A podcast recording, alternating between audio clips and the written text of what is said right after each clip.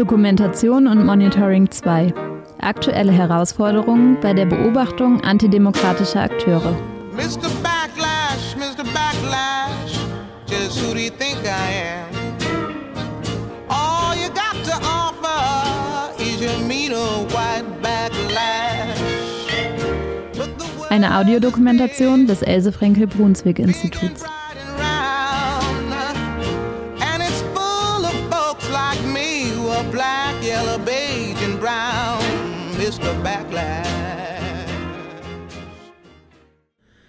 Rechte Gewalt war einfach immer da. Es gab immer rechte, rassistische, antisemitische äh, Angriffe auf Menschen. Es gab immer wieder keine äh, polizeiliche Verfolgung oder keine juristische Verfolgung. Es sind äh, die Leute konnten sich frei fühlen und relativ sicher sein, dass ihnen nichts passiert. Es ist immer wieder den Angegriffenen nicht geglaubt worden oder es wurde runtergespielt. Ähm, die haben keine Hilfe bekommen oder es wurde einfach verschwiegen. Julia Oelkers, Journalistin und Dokumentarfilmerin.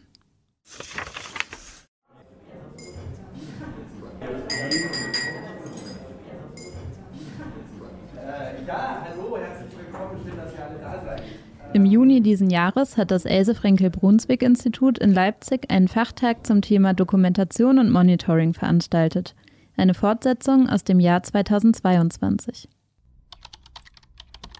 Liebe Teilnehmende des Fachtags, nachdem wir den Fachtag Dokumentation und Monitoring 2022 erstmals durchgeführt haben, erreichte uns vielfach die Anfrage, die Arbeit fortzusetzen, um die entstandenen Kontakte zu vertiefen und eine tiefergehende Auseinandersetzung mit den behandelten Themen möglich zu machen. Diesem Wunsch kommen wir gerne nach und haben auch in diesem Jahr eine zweitägige Zusammenkunft organisiert, bei dem Engagierte aus ganz Sachsen zusammenkommen können, um sich über die Praxis von Dokumentationsarbeit und Monitoring auszutauschen. Den Fachtag führen wir wieder zusammen mit Chronik LE, der RAA Sachsen und dem Kulturbüro Sachsen durch. Außerdem werden wir erneut vom Forschungsinstitut Gesellschaftlicher Zusammenhalt unterstützt. Und auch wir, Anna Vosgerau und Eva Weber, freischaffende Journalistinnen und Produzentinnen des Chronik LE Podcasts Bei uns doch nicht, waren wieder mit vor Ort, um den Fachtag zu dokumentieren. Workshops, Diskussionen, Austausch über Erfahrungen in der Arbeit, dies waren die Ziele des Fachtags in vertraulicher und geschützter Atmosphäre. An dieser Stelle tritt das Widersprüchliche zutage. Der Anspruch nach Transparenz und Öffentlichkeit und zugleich der Wunsch nach Vertraulichkeit und Schutz die Gefahr und die Bedrohung durch eben jene antidemokratischen Akteure, um die es geht, über die aufgeklärt werden soll, ist gerade denen am ehesten bewusst, die über sie zu berichten wissen. Aus diesem Grund enthält diese Audiodokumentation keine vor Ort aufgenommenen Auszüge. Alle Interviews wurden im Anschluss geführt, mit Beteiligten, die vor Ort anwesend waren und in Rückbezug auf aufgeworfene Fragen und Themen des Fachtags. Die Gespräche und Workshops auf dem Fachtag zeigten dabei, dass die Dokumentations- und Monitoringarbeit auch insgesamt und abseits der Bedrohungslage durch rechte Akteure nicht leichter wird, finanziell, rechtlich und diskursiv. Während es in der letzten Audiodokumentation zum Fachtag 2022 um das praktische Know-how rund um die Dokumentationsarbeit und das Monitoring ging, beleuchtet dieser Teil daher die momentane Situation von Dokumentationsstellen und Organisationen aus unterschiedlichen Blickwinkeln. Salopp gefragt, wie geht es den Archiven und Dokumentations- und Monitoringstellen eigentlich derzeit? Wie verändert sich ihre Arbeit mit der aktuellen politischen und gesellschaftlichen Situation? Und was erschwert oder erleichtert sie? Ja, und damit hallo und herzlich willkommen zur Audiodokumentation des Fachtags Dokumentation und Monitoring 2. Hier sind Eva und meine Kollegin Anna und ihr hört im Folgenden den Schwerpunktteil zu den Freien Sachsen und der AfD als Beispiele aus der Praxis. In einer Folge geht es um das Thema Archiv- und Dokumentationsarbeit. Eine weitere Folge beschäftigt sich mit dem öffentlichen Umgang mit den Ergebnissen dieser Arbeit hinsichtlich rechtlicher Fragen. Und eine weitere Folge gibt es zum Thema Erinnerungskultur als Form politischer Arbeit. Alle einzelnen Episoden sowie auch die gesamte Dokumentation mit allen Themen findet ihr auf der Internetseite des Else Fränke Brunswick Instituts, bei Mixcloud und bei allen gängigen Podcast-Anbietern. Viel Spaß beim Nachhören. Okay, dann würde ich vielleicht zu den Freien Sachsen kurz anfangen. Ähm, ich glaube, die Freien Sachsen, ähm, das ist ein sehr spannendes Feld. Ähm, sind ja irgendwie so im Spannungsfeld zwischen Partei und Protestbewegung, auch in ihrer Entstehungsgeschichte aus den Corona-Protesten, gibt es erst seit 2021, ähm, da offiziell gegründet, irgendwie aus Pro Chemnitz auch hervorgegangen, ähm, mit personalen, ja, personellen Kontinuitäten, Martin Kohlmann als Vorsitzender. Seit dem Beginn des Ukraine-Krieges und der Lockerung der Maßnahmen sind ja die Teilnehmerzahl bei den von Ihnen oder bei den Montagsprotesten für diese Mobilisierenden ja doch deutlich zurückgegangen.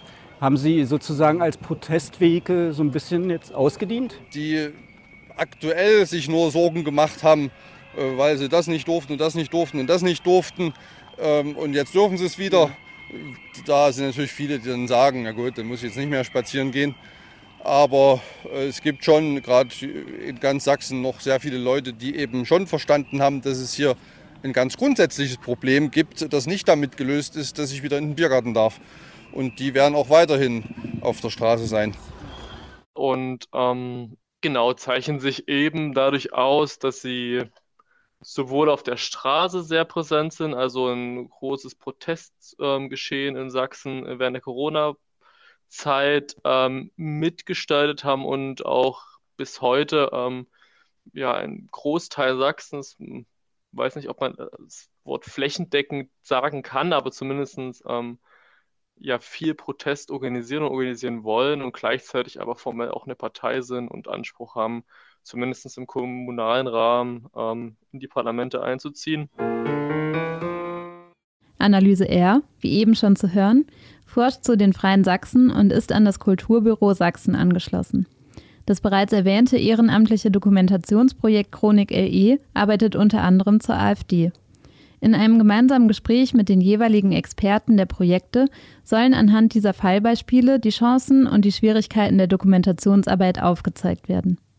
Den Beginn hat dabei Analyse R, das Projekt zu den Freien Sachsen, gemacht.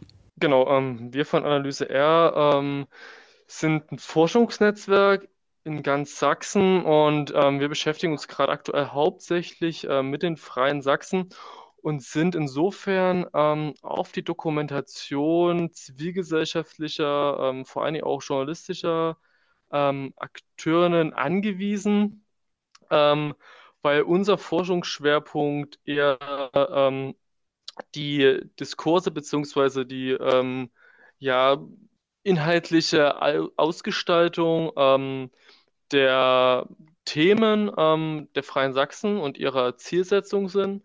Also wir analysieren das Protestgeschehen, ähm, welche Themen werden gesetzt, ähm, wo wird das gesetzt, wie, wie finden, ähm, wo finden die Veranstaltungen statt, ähm, was sind irgendwie regionale Besonderheiten zwischen ähm, vielleicht Bautzen, ähm, warum läuft es in Dresden zum Beispiel nicht so gut im Vergleich zu der Pegida-Bewegung.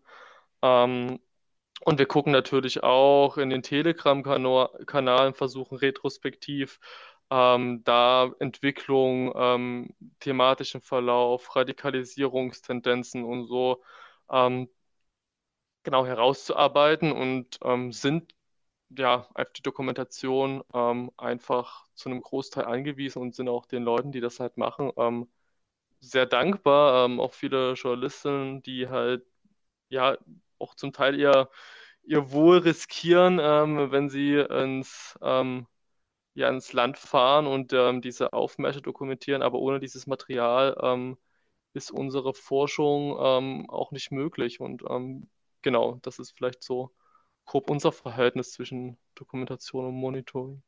Die andere Organisation, von der ebenfalls schon die Rede war, ist Chronik LE. Steven Hummel beschäftigt sich dort unter anderem näher mit der AfD.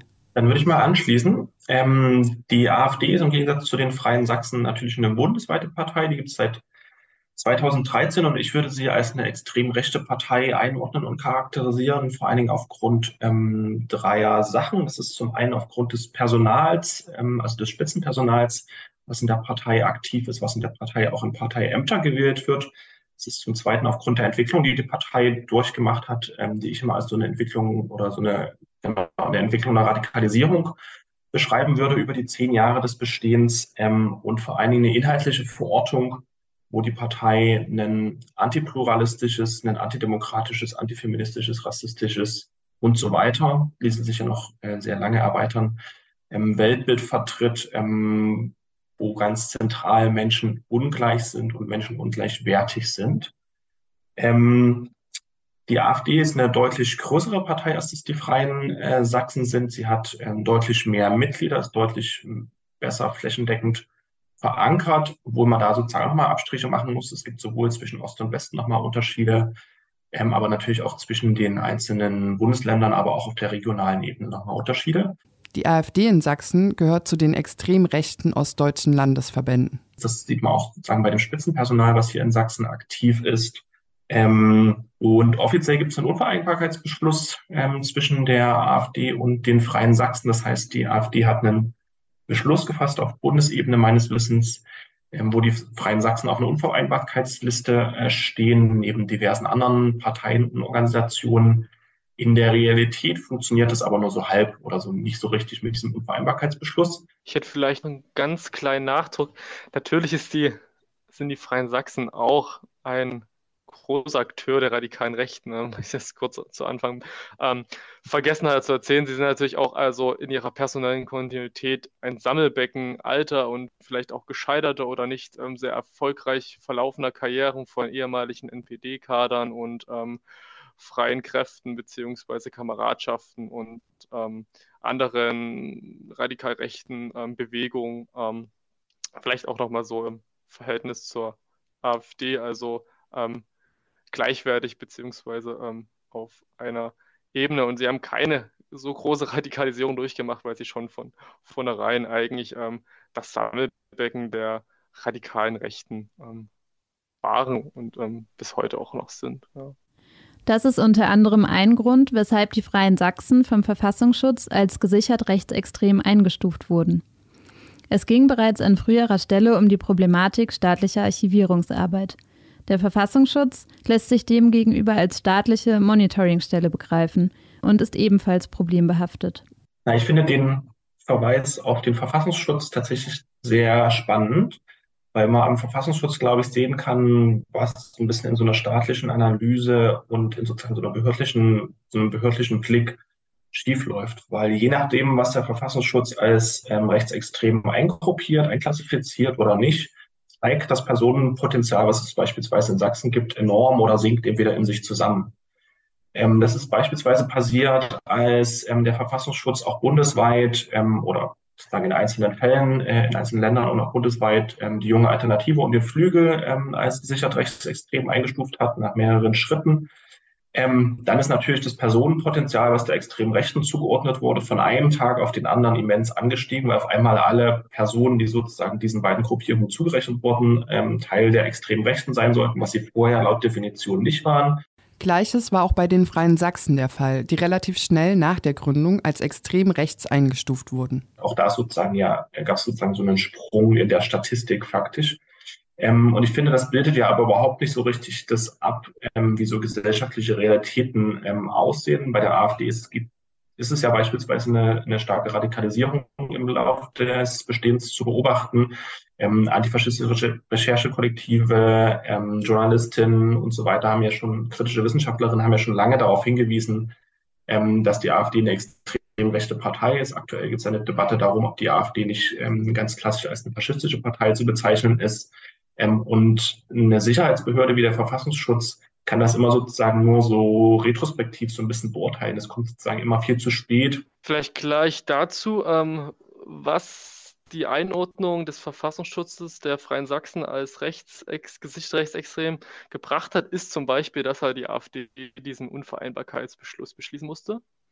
Also das kann man sehen, wenn man die Liste der AfD anguckt. Ähm, das ist jetzt ein formeller Akt. Ähm, das hat natürlich mehr oder weniger politisch reale Konsequenzen für die AfD oder für die Freien Sachsen. Aber das hat es zum Beispiel ähm, gebracht ähm, oder das hat zumindest ähm, diese Auswirkung ähm, innerhalb der Freien Sachsen. Die Frage ist auch so ein bisschen, was daraus resultiert. Das fände ich aber auch tatsächlich auch nochmal eine spannende Frage an dich ähm, bezüglich der Freien Sachsen, weil da hat, also habe ich so zwei Deutungen. Zum einen, dass es schon so ein bisschen abgeschreckt hat, dass der VS die relativ zeitig ähm, so eingeordnet hat. Zum anderen, dass es den Leuten ja tatsächlich aber trotzdem egal ist, ähm, dass die da trotzdem die wählen würden, ähm, dass die trotzdem da irgendwie mitmachen würden, dass denen das einfach egal ist, was der VS sagt, ähm, weil die das irgendwie inhaltlich gut und richtig finden. Aber das, genau, sind so zwei ein bisschen unterschiedliche Deutungen, wo ich auch nicht ganz sicher bin. Innerhalb der Freien Sachsen ähm, hat es unserer Ansicht nach kein, zu keiner ähm, irgendwie Abflautung oder irgendwie ähm, Demobilisierung ähm, geführt. Ganz im Gegenteil. Also sie nutzen auch systematisch die Einordnung als rechtsextrem um zu sagen, ja, wer heute für sein Land ist, ist rechtsextrem. Also ganz ähm, bewusst ähm, eine Leugnung ähm, und auch irgendwie eine Diskursverschiebung und das auch sehr, sehr erfolgreich. An dieser Stelle zeigt sich deutlich, dass Monitoring und Dokumentation vor allem auch darauf abzielen, diskursive Effekte in der Gesellschaft aufzuzeigen. Vielleicht zu unserem oder zu dem Verhältnis von staatlichem Monitoring für eine Forschung reicht das natürlich nicht aus. Also was dort für Analysen sind, wie in kurzen Sätzen ähm, große Zusammenhänge dargestellt werden, also das ist sehr schemenhaft. Ähm, und der Verfassungsschutzbericht ist insofern auch, ist ja auch nicht der Anspruch, eine ja, wissenschaftliche Analyse zu sein. Und das ist es auch nicht. Und deswegen ist das auch für uns irrelevant, weil sie halt einfach, ja, sie haben keine Daten, sie legen ihre Daten ja nicht öffentlich, ähm, ihre Methode auch nicht öffentlich. Ähm, da ist nichts an Prüfbarkeit. Also man hat da keinen irgendwie Anknüpfungspunkt, um irgendwie in einem, einem, wissenschaftlichen Diskurs zu sagen, ja, die Analyse teilen wir oder die Analyse teilen wir nicht. Das, was Sie gesagt haben, ist, dass die AfD eine Mobilisierungsmaschine sind. Das ist jetzt der einzige Analysepunkt, mit dem wir auch mitgehen.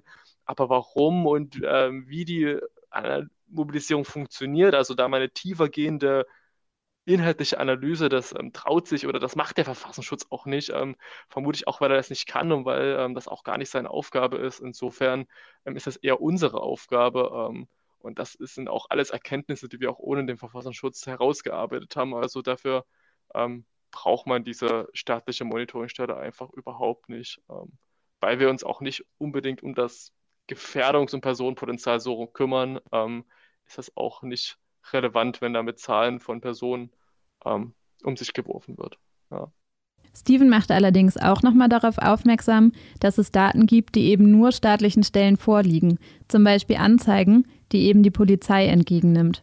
Und dass Chronik LE diese Daten dann aber auch nutzt. Ähm, genau, und trotzdem gibt es ja eine Diskrepanz. Ähm, das, was staatliche Stellen in so einem Feld machen, ist ja sehr oft auf Straftaten fokussiert, ähm, auf strafbares Handeln beim Verfassungsschutz dann gegen die freiheitlich-demokratische Grundordnung, was auch immer das dann ganz genau ist.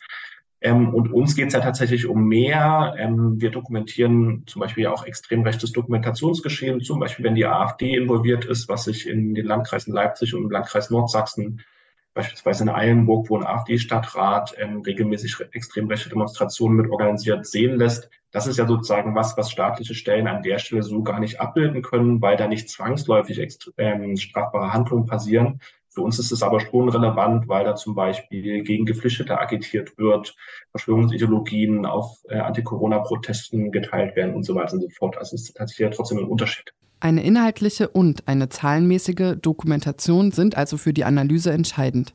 Auch um abzuschätzen, inwieweit sich Inszenierung und Realität hinsichtlich des Einflusses dieser Parteien decken.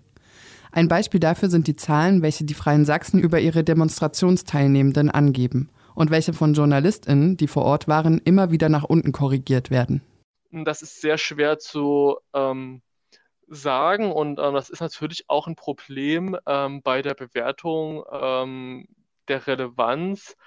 Ähm, und für uns in der Forschung ähm, leitet sich die Relevanz eher auch aus der Diskursrelevanz ab. Also wir gucken jetzt nicht unbedingt, ähm, wer hat denn diese Versammlung angemeldet, waren das die Freien Sachsen oder sind da nur Freien Sachsen Fahnen, sondern wir gucken, was macht das denn mit der Demonstration oder mit der Wirkmächtigkeit der Demonstration, wenn dann Sachsenfahnen zu sehen sind? Also wir gucken uns eher an, wie diese Bilder genutzt werden und wir können schon sagen, dass durch diese, ähm, dass dieses Merchandising, ähm, diese Strategie natürlich den Freien Sachsen extrem geholfen hat, ihren Hut auf die Corona-Demonstration zu setzen und sich als einziger und wirkmächtiger Akteur ähm, der Mobilisierung zu etablieren. Ob sie das sind oder nicht, können wir nicht sagen, aber wir wissen oder wir können sagen, dass der Diskurs darüber so verläuft, dass die Freien Sachsen eigentlich, was hat der Verfassungsschutz ja auch gesagt, tatsächlich ähm,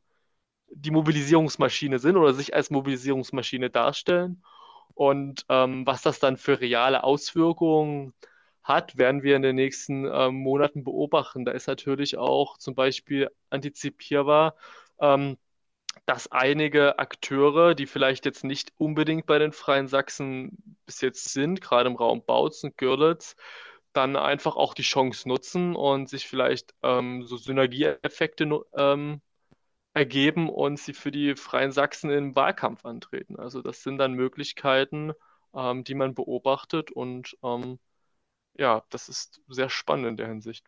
Und naja, bei der AfD ist es sozusagen so ein bisschen ähnlich. Natürlich, wenn man sich so die Social Media Sachen ähm, der AfD anguckt, ist jede Veranstaltung, jeder Protest, was weiß ich was, ähm, alles immer ein großer Erfolg. Da waren immer total viele Leute. Wenn man sich das dann aber in der Realität anguckt, dann standen da im Zweifelsfall vier Leute, die so ein Transparent gehalten haben, eine halbe Stunde auf irgendeinem Marktplatz, da war aber sonst niemand. Ähm, und trotzdem gibt es dann natürlich Social Media Fotos davon, dass man gegen die Corona-Diktatur oder was auch immer gerade äh, das Thema war, ähm, protestiert hat und total erfolgreich ist, total viel Zuspruch gab. Deswegen ist, glaube ich, immer so ein Abgleich ähm, total wichtig. Also wir versuchen tatsächlich, also genau, das machen wir nicht. Wir nehmen keine Quellen der extremen Rechten und verbreiten die irgendwie unkommentiert weiter, sondern versuchen das tatsächlich nochmal so einzuordnen. Also das heißt, ähm, zu gucken, wie ist denn der lokale Zuspruch zum Beispiel gewesen, ähm, wie ist die Person vor Ort verankert, was, was gibt es sozusagen noch ähm, dazu. Und das führt aber auch im Zweifelsfall dazu, dass einige Daten, die es sozusagen sonst vielleicht gäbe, wenn man das einfach unkritisch übernehmen würde, ähm, wie das an manchen Stellen zum Beispiel der VS scheinbar macht, ähm, dass die einfach nicht nutzbar sind, weil wir gar keine Informationen mehr dazu haben, wie zum Beispiel Veranstaltungen besucht wurden, was dort konkret gesagt wurde und so weiter und so fort. Allerdings ist diese Praxis aber auch eine Kapazitätenfrage. Ähm, wenn man das aber tatsächlich flächendeckend für die AfD machen würde, und das ist ein sehr großes Problem, äh, müsste man sehr viele Leute, müssten das ihr ganzes, den ganzen Tag und ihr ganzes Leben lang machen, weil die AfD ja so eine große ähm, Partei ist und sozusagen so verankert ist, nicht flächendeckend, aber sozusagen schon so breit, ähm, dass man sich gar nicht alles angucken kann, was die AfD macht, weder auf der parlamentarischen Ebene noch äh, im öffentlichen Raum, noch bei äh, geschlossenen oder offenen Veranstaltungen. Es ist sozusagen so immens viel, äh, was man sich eigentlich angucken könnte. Das ist aber gar nicht schaffbar. Demgegenüber betonen beide immer wieder die diskursive Analyse, sich Entwicklung, Konsequenzen und Inhalte genau anzuschauen. In diesem Kontext stellt sich auch die Frage nach Ursachen der derzeitigen Entwicklung und dem Auftrieb extrem rechter Parteien, auch auf der regionalen Ebene. Also ich denke schon, ähm, dass man einzelne Zusammenhänge beobachten kann. Also zum Beispiel thematisch ähm, konnte man beobachten, ähm, dass die Freien Sachsen ähm, auf dieses klassische Corona-Thema, über dieses Diktator-Thema ähm, jetzt ihre, äh, ihre Verschwörungs- ähm, Erzählung weiter implementiert haben, jetzt über ähm, eine Klimadiktatur reden und damit auch ähm, ja eine Radikalisierung und auch äh, eine ähm, Verbreitung verschwörungsideologischer Erzählungen ähm, einbetten. Man kann natürlich dann davon ausgehen, dass ähm, die Menschen, ähm, die vor Ort sind, auch diesen Erzählungen zustimmen. Das sieht man ja auch in den Zustimmungswerten für antisemitische Einstellungen und verschwörungsideologische Einstellungen beziehungsweise menschenfeindlichen Einstellungen ähm, in den Berichten, ähm, dass das auch zugenommen hat und das kann man durchaus auch ähm, anhand dieser ähm, Bewegung oder in dieser Radikalisierung in, der, in, der in, in den Inhalten ähm, nachvollziehen. Aber es ist natürlich sehr schwer, ähm, tatsächlich Gründe nachzuvollziehen oder, oder Zusammenhänge darzustellen, weil auf der Analyseebene ähm, für uns Forschenden die Menschen, ja, das Individuum jetzt mal an sich und dann der Vergleich zwischen denen und ähm, einfach sehr schwer bis überhaupt nicht erreichbar sind. Also ne, Interviews mit ähm, Mitstreiterinnen der Freien Sachsen beziehungsweise ähm, so eine angelegte Einstellungsstudie mit Fragebögen und so, das ist unvorstellbar in dem Milieu. Ne? Und das ist natürlich eine, ja, eine Datenlücke, die wir haben und mit der wir umgehen müssen ähm, und die wir, wo wir einfach nicht so das ähm, Material haben, um da so Aussagen zu treffen, das hängt mit dem zusammen und das sind die Gründe. Ähm, wir können das eher anhand der großen Studien und der Entwicklung im Einzelnen nachvollziehen. Die Frage nach den Gründen ist natürlich eine sehr spannende, die aber auch total schwierig zu beantworten ist. Also da gibt es ja viel Forschung drüber und auch Forschung, die sich nicht so einig ist, äh, dessen, was die Gründe sind. Und genau, das lässt sich ja sozusagen nicht, nicht eins zu eins für alle Menschen gleichermaßen sagen. Dennoch würde ich sagen, gibt es vielleicht so ein paar Tendenzen. Ähm, es wird oftmals diskutiert, ob die Wahl der AfD irgendeine Art von Protestwahl sei. Ähm, das mag in ganz wenigen Einzelfällen vielleicht zutreffen. Wenn die Leute aber befragt werden, warum sie die AfD wählen, ist in verschiedenen Umfragen rausgekommen, weil sie der, dem Inhalt, dem Programm der AfD, ähm, zumindest ein relevanter Anteil der Befragten, dem zustimmen. Das spricht ja deutlich gegen so eine Art von Protestwahl, sondern spricht eher dafür, dass die Leute einfach eine Übereinstimmung haben mit dem, was die AfD im Wahlprogramm stehen hat, mit dem, was die AfD öffentlich äußert und wie sich das Spitzenpersonal positioniert. Ich glaube, das ist was ganz Relevantes, was wir auch in so einer Auseinandersetzung mit der AfD immer nicht vergessen dürfen. Ähm, ich glaube, sozusagen einige Personen sind schon noch zu erreichen, auch von den Wählerinnen. Ich glaube, es gibt aber auch einen relevanten Anteil von Personen, die mit sozusagen so einem gängigen demokratischen Kurs gar nicht, Diskurs gar nicht mehr so richtig zu erreichen sind, weil sie einfach äh, sozusagen ein extrem rechtes Weltbild haben und das teilen ähm, und gar nicht daran interessiert sind, ähm, an einer demokratischen Aushandlung, an einer pluralistischen Gesellschaft, ähm, sondern sozusagen ganz eigene Gedanken dazu haben und ähm, genau, sozusagen da gar nicht mehr zurückholbar sind, in Anführungsstrichen. Genau, also das würden wir auch so unterschreiben und das man bei diesen Einstellungsstudien auch gesehen hat, ne, wenn man über 50 Prozent ähm, demokratiefeindliche Einstellungen in Sachsen redet, ähm, dann sehen wir natürlich auch, dass sich die Menschen, der die sich bei den Freien Sachsen versammeln, auch Großteil, also nicht ein Großteil, aber diese Menschen sind, die diese Einstellung haben. Und ähm, dann sehen wir auch, dass das eben kein, ja, mal mitgelaufen oder ich interessiere mich mal für die Idee, sondern dass das schon überzeugte ähm, Antidemokratinnen, überzeugte Menschenfeinde sind, die ihre, die sich jetzt eben trauen, ihre Verachtung ähm, auf die Straße zu tragen, ja, und ähm, dass auch, auch, eben nicht wie viele oder wie einiges manchmal sagen, ja, naja, der wird indoktriniert, da werden die Freien Sachsen irgendwie Agenda-Setting und die verführen die Leute, sondern es ist eher ein Zusammenspiel aus natürlich einem politischen ähm,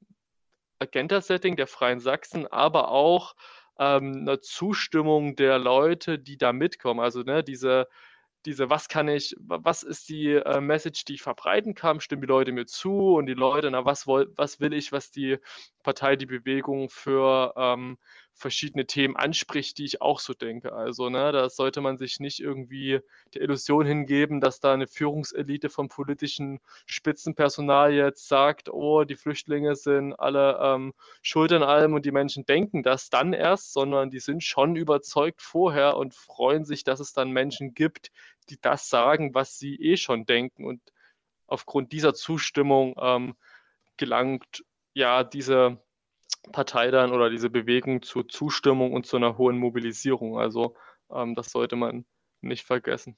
Und Steven weist auch auf die historische Kontinuität rassistischer, antifeministischer und diskriminierender Einstellungen in Deutschland hin, welche Parteien wie AfD und Freie Sachsen aufnehmen und verstärken. Die gibt es in der deutschen Gesellschaft schon sehr lange, schon immer, würde ich fast sagen. Ähm, und was jetzt auch mal neu ist mit der Existenz dieser beiden Parteien, ist, dass sozusagen sich anders artikulieren kann, nochmal anders, als das beispielsweise früher mit der NPD war, wo die ja sozusagen noch mehr in so einer Schmuddelecke waren, mehr ausgegrenzt waren, als das heute sowohl die AfD als auch die Freien Sachsen sind, würde ich sagen. Ähm, und mit diesen beiden Parteien geht ja auch nochmal einher, dass damit ähm, Geld gemacht wird oder Geld im Umlauf ist bezüglich der Mandate, die besetzt werden, aber auch über Gremien und auch die Gelder, welche möglicherweise durch die Stiftung der AfD bezogen werden können. Da hängt ja sozusagen immens viel dran, auf sozusagen so einer infrastrukturellen, auf so einer finanziellen, äh, auf so einer personellen Ebene, was nochmal ganz andere Möglichkeiten für die extreme Rechte schafft, als das ähm, vorher die Möglichkeit war und auch sozusagen für die Artikulation von so extrem rechten Gedankengut. Vielleicht noch einen letzten Punkt, ähm, was man auch noch ähm, sagen muss, was man nicht vergessen darf, ist, ähm, dass diese Mobilisierung, gerade auch diese Straßenmobilisierung, aber dann auch in so Phänomenen wie dem Sachsentreff, also so einem subkulturellen ähm, oder Angebot, ähm, dass dort natürlich auch eine Vernetzung der ähm, Einstellung stattfindet. Also der Leute, die vielleicht isoliert ihre menschenfeindliche Haltung hatten, die jetzt sich eben jetzt zusammen in einer wirkungsvollen ähm, Selbstwirksamkeit erfahren und in der Gemeinschaft dann zusammensitzen und dort auch ihre ähm, politische ähm, ja, ihr politisches Erwachen oder ihre politische ähm, Wirksamkeit entfalten können. Also, ne, dass man das eben auch als Sammelbecken oder so begreifen kann, wo Leute, die eh schon menschenfeindliche Einstellungen, demokratiefeindliche Einstellungen haben, eben dann auf Gleichgesinnte treffen. Und das ist natürlich dieser, dieser gemeinsame Erfahrungsraum, das ist die, die ganz große Gefahr von diesen ähm, Bewegungen, ähm, dass man die Menschen jetzt alle zusammenbringt und da diese, dass diese Menschen an einigen Orten, äh, man sieht es, da wird es ja gerade in Aue versucht, eben auch ja, Wirkungsmächtigkeit aufzubauen, auch in die, in dem Ort, ne, in der Stadt und auch ähm, in die Gesellschaft, in die Zivilgesellschaft vor Ort hinau, hinein, ähm, so sie einfach auch ähm, ja die Hegemoniebestrebungen ähm, versuchen zu erlangen. Und das ist natürlich das Gefährliche, ähm, was durch solche Bewegungen auf jeden Fall ähm, ja, zu sehen ist. Zusammengefasst zeigen diese Dokumentationsbeispiele, was die Dokumentations- und Monitoringarbeit ausmacht und inwiefern sie auch mit der Archivarbeit verschränkt ist. Es geht darum, den politischen Background anzuschauen, Kontinuitäten aufzuzeigen, Inhalte zu analysieren und Entwicklungen in den Blick zu nehmen. Quasi eine politische Genealogie ganz nah an der Akteursebene, die auf die Analyse der gegenwärtigen Zustände zielt und eine Veränderung dieser. Ich glaube, es ist wichtig, zuerst so ein Monitoring zu haben und sich zuerst anzugucken, was ähm, die Partei und die Personen ähm, hier vor Ort machen, um dann daraus tatsächlich so ein bisschen Handlungsstrategien zu entwickeln.